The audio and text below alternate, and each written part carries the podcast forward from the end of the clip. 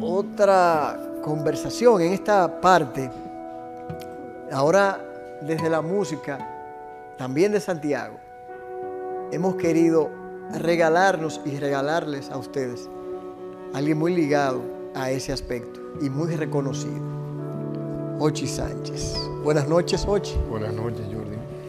Qué placer estar, estar contigo aquí. Hace tiempo que quería. Sí, y es Dios que dispone. Porque hace, El, hace el rato que lo estamos. de Dios. Yo que lo soy, estamos- soy creyente así.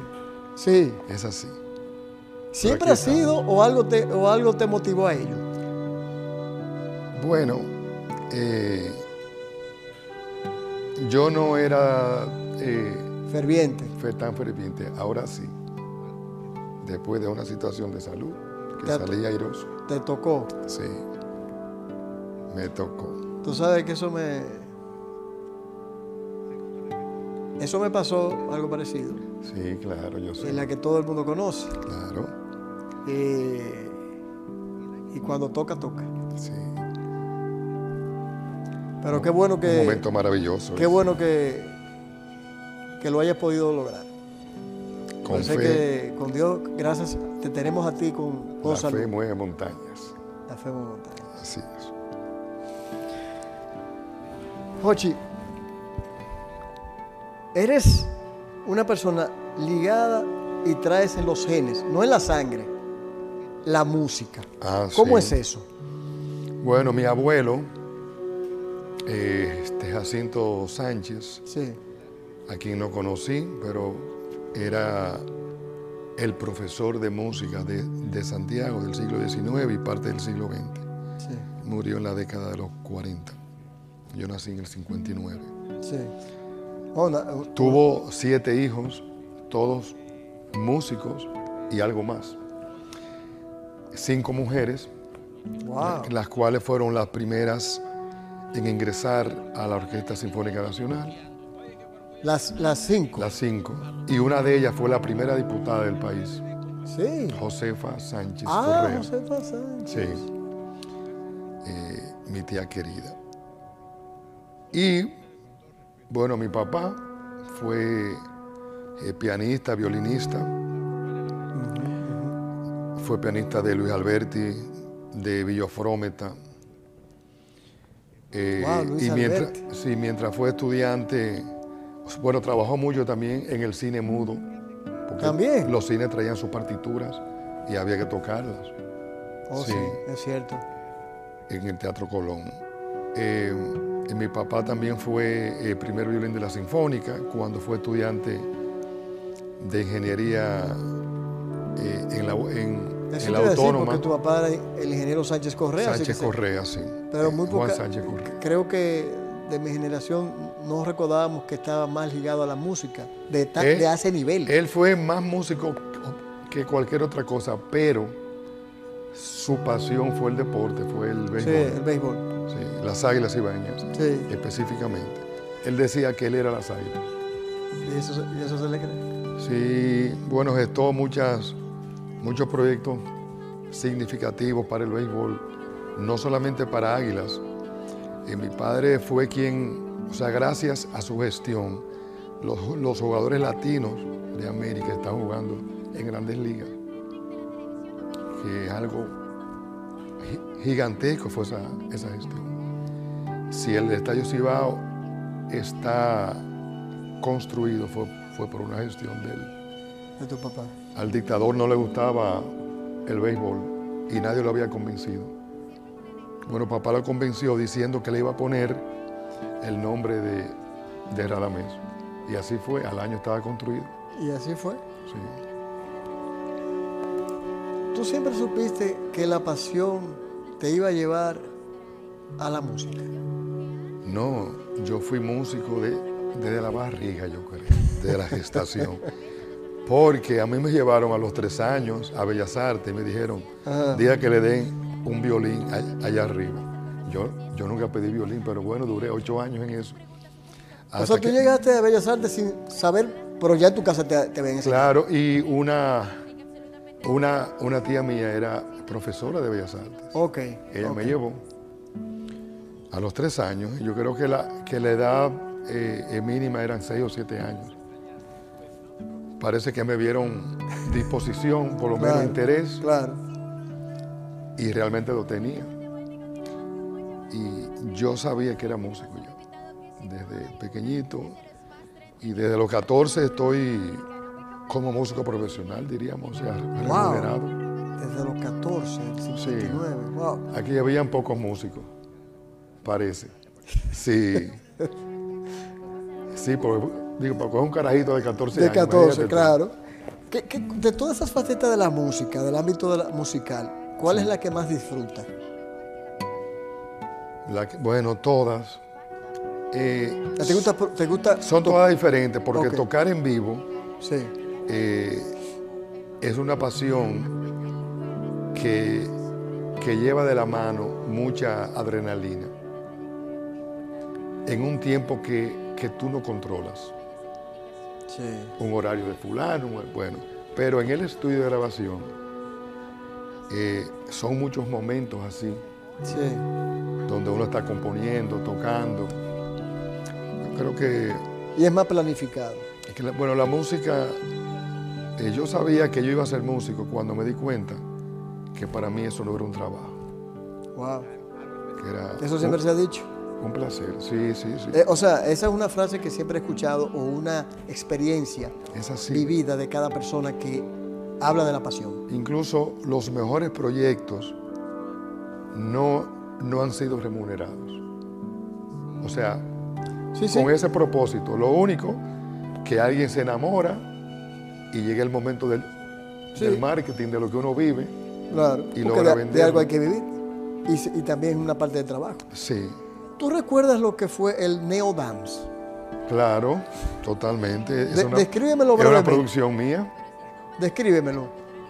Lo que pasa es que no me dieron los créditos en, el momento porque eso se grabó en el, mil, en el 2014. Ajá. Y, ¿Y en qué consistió? Ok. Una, una tarde, sí. un domingo, se presentó en el estudio Néstor Torres. ¿Pero el, brasileño? El flautista eh, puertorriqueño. Digo, puertorriqueño. Puertorriqueño. Bueno, fue a saludarme. Él tenía un concierto la noche anterior en Sajoma, creo, creo, que, creo que con Rafaelito. San José de las Matas. Sí, con el maestro Mirabal. Y al otro día, bueno, pues fue a visitarme y yo estaba, bueno, es que yo voy todos los domingos, todos los días al estudio aunque sea una hora. Y me encontró trabajando un, proyecto que me apasionó mucho y que no lo he desarrollado todavía, más que en las redes Merengue do Brasil. Cuando él escuchó eso, me dijo, apágalo. Y me explicó que él, él estaba produciendo para un gran productor eh, norteamericano argentino y para una pareja de baile muy famoso, que no me podía decir el nombre, este proyecto. Y era, esa canción, Neo Dance, iba a ser grabada en varios países. Y en cada país se iba a fusionar con el ritmo folclórico más de ese país. prominente. Wow. Aquí se discutió entre la bacheta y el merengue, y él había hecho ya el merengue con un con, con músico urbano. Ajá. Le pidió a, a su manager, bueno, que buscar el disco, yo creo que para escucharlo. Y cuando se lo trajo, él lo rompió el disco. Y dijo, yo quiero que tú me hagas esto. Bueno, pues empieza a hablarme. Y bueno, se fue. Y en ese mismo momento, ese mismo día, yo empiezo a hacer un tema de jazz al principio. Sí, porque esa es tu fusionado. pasión. Esa es tu pasión principal. Sí, ese, el jazz. Exactamente, esa es, esa es mi pasión. No es de lo que vivo, pero. Sí, sí, yo entiendo. Pero lo aplico a todo. Claro. Eh, y en unos cuantos días yo hago un tema, era un reto, un tema para un músico, o sea, ganador de Grammy, extremadamente talentoso. Muy nervioso. Muy dinámico, no, no. No, en el caso tuyo, nervioso ah, por, el, por, no, por, para mí era un reto. Claro. Pero Dios fluyó Y a los dos o tres días, él, bueno, el tema estaba hecho. Y lo llamo y le digo, ¿tú te fuiste? Ya no. Bueno, bueno, pues el tema está hecho. Ve a poner la flauta. Wow. y vino otra vez a Santiago. Era una fusión con el productor es argentino, tango, merengue. Yo, yo nunca lo había hecho. Era algo sumamente novedoso e, e interesante porque me encanta el tango también. Sí. Aunque, bueno, nunca lo he tocado. Eh, bueno, pasó el tiempo. Varios meses pasaron, varios, muchos meses. Y un sábado me llama Néstor otra vez, de donde él estaba, en, en- en los Estados Unidos, y me pide que reciba a mi hermano Johnny Ventura, A Johnny Ventura. a Johnny, que Johnny le va a poner voz al tema. No me digas que para una. Y yo le Esa digo, combinación. Voz al tema. Y he cantado, pero ahora que me desayuno, pero yo he hecho un arreglo para ti. No él va para allá porque, porque Johnny me vendió una idea, una, una historia, y yo quiero, bueno, que tú abras tu mente, bueno, y colabores. Perfecto, dile que venga mañana. Al, otro día temprano llegó Johnny Wow. y, y me dice, Jochi, yo he hablado con Néstor diciéndole que yo tenía eso hecho. Yo no he hecho nada. Yo le conté la historia y la historia es provocar un, un, un pleito, una disputa Sí. entre el merengue y el tango por la milonga.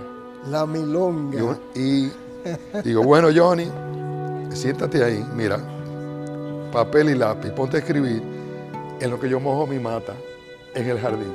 Y bueno, así pasó tempranito. y cuando yo terminé, bueno, pues ya tenía una idea, un listín tenía yo. el no, no. propio, el Johnny escribiendo. Johnny, yo no, espérate, vamos a quitar todo esto, nomás son dos estrofas. Y salió algo extra- extraordinariamente bello. Wow. Entonces de ahí Y viene él lo cantó. Neo Dance, entonces Johnny Ventura con, con, Exactamente. con el tango. Esa es la historia de Neo Dance. Aprovechando ahora lo de Johnny Ventura, que se nos fue hace un año, Sí. hace poco. Ahora hace un año, Sí. Y contigo fue de las últimas personas. Él iba para donde mí, pero no llegó. No llegó. No. No llegó. ¿Cómo, cómo fue para ti, eh, brevemente, todo esto? Devastador. La noche anterior habíamos hablado, yo le había dicho que ya, que ya había terminado un par de ideas y un proyecto que era Soy Yaque. Soy Yaque. Soy ah, Yaque. Río Yaque. Río Yaque. Sí, eh, Johnny estaba muy enfocado en participar en, en proyectos que afecten a toda la comunidad, todos los dominicanos. Ya. y se involucraba y era el más, el más dinámico y aguerrido. Y me dijo, salgo temprano para allá, para Santiago, comemos juntos, ok, ven. Se levantó temprano, porque siempre lo dábamos a las 7, 7 y 15 de la mañana, casi todos los días. Él estaba haciendo un libro sobre el merengue y yo pienso que fui de, lo que, de los más consultados. Historias que, na- que nadie conoce, ese libro saldrá Ay, qué bueno. próximamente y Qué bueno. va a romper muchos esquemas porque esta vez eh, o sea, ha sido narrado por un músico realmente, por yo. Claro, claro. ¿Y qué música? Exacto. Entonces, bueno, se levanta temprano y me dice que se siente como un toro fuerte, que me siente muy bien, Te dijo él. excelente, y me llamaba, voy, voy por el peaje, voy por tal sitio. Cuando llegó a Santiago me dijo, eh, estoy lejos, o sea, tú estás lejos de Villa Olga, yo no. Bueno, o sea, le envié la, el location Sí. y me dijo, voy como en media hora, porque no, como en 20 minutos salgo para allá, porque voy a hablar algo de una fiesta y parece que era con una persona que es dueño o, o tiene que ver con algo, con, con un centro nocturno de los de antes, con Las Vegas, algo, Ya, ya. al- algo así. Y eh, yo veo que se retrasa, que no me llama, y a los pocos minutos, eh, Josefina, su esposa, hoy viuda, eh, me llama que Johnny estaba en la, en la unión médica y, y que corriera para allá. Yo estaba en el baño todavía, porque sabía que él que él se iba a tardar. Y quien sale inmediatamente es, es mi esposa, Eloy. Y yo salí mojado. Yo, o sea, yo me puse la ropa mojada. Me fui, llegué casi junto con ella. Y ahí es que me dan la noticia que, Wow. que había fallecido. Un grande se fue. La gente después de la muerte de Johnny se dio cuenta de, de lo que era Johnny Ventura realmente. Claro. Y un es- ejemplo de eso eso es- fue Neo Dance, Eso es verdad. una persona que se preparó constantemente en la música, en la vida, porque se hizo también abogado, Sí, sí. hablaba inglés, siempre vivía creciendo, o sea, bueno, leyendo, eh, bueno, procurando un crecimiento. Una persona muy culta. Para ir eh, ya a la parte final, ¿cómo quisieras tú que te recordaran? A mí, como un, como un obrero de la música. Un obrero de la música. Para jugar en este. Al, Ay, ay, ready, siempre ready. eso somos. Siempre ready, siempre positivo. El que se cree otra cosa este te contrata tu servicio, o sea, tú vives de eso. Eh, Entonces, la primera, y como eh, sería alguien que se interesó por los ritmos nuestros, conservar eso. Yo. ¿Cuál es tu mayor, cuál tú entiendes que es tu mayor legado?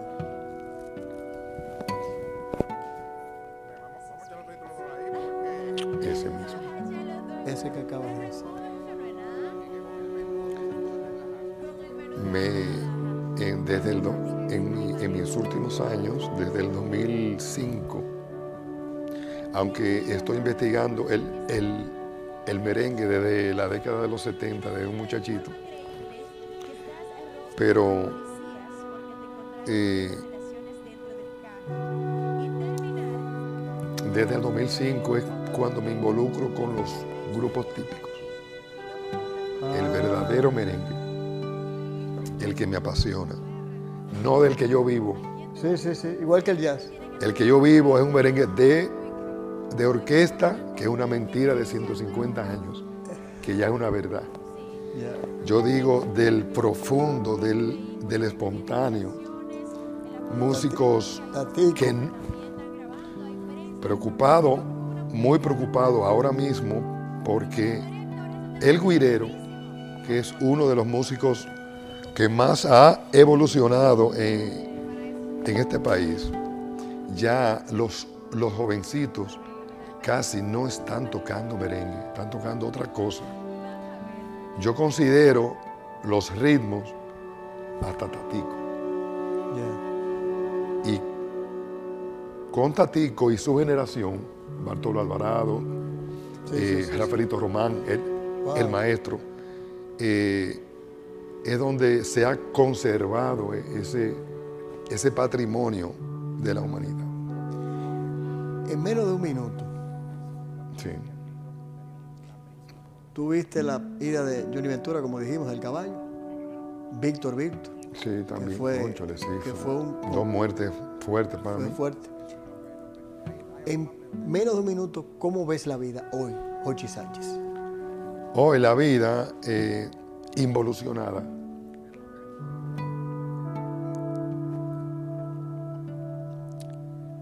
Me encanta la, la música urbana. Me gusta, Sí. pero no me gustan las letras. Está buena No me gustan las letras. Creo que los urbanos tienen el chance en este momento porque no es una involución del país, es el planeta. Sí, El planeta. sí.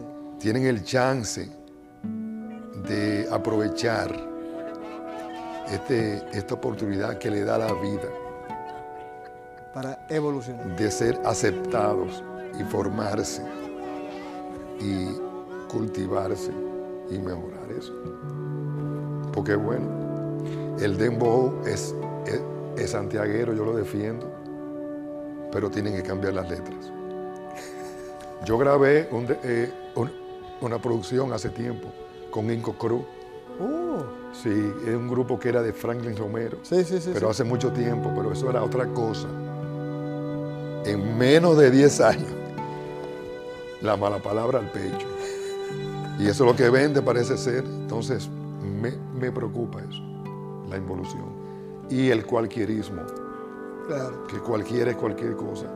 En tres ocasiones me lo dijeron, Pedro Mir y Juan Bosch dos veces. Le tengo miedo a eso. Y eso, es en, y eso es en todo, en, En co- todo. hasta en las profesiones. Así es. Ochi, Jordi, un placer. gracias y mucha salud para ti. Gracias. Amén. Señores,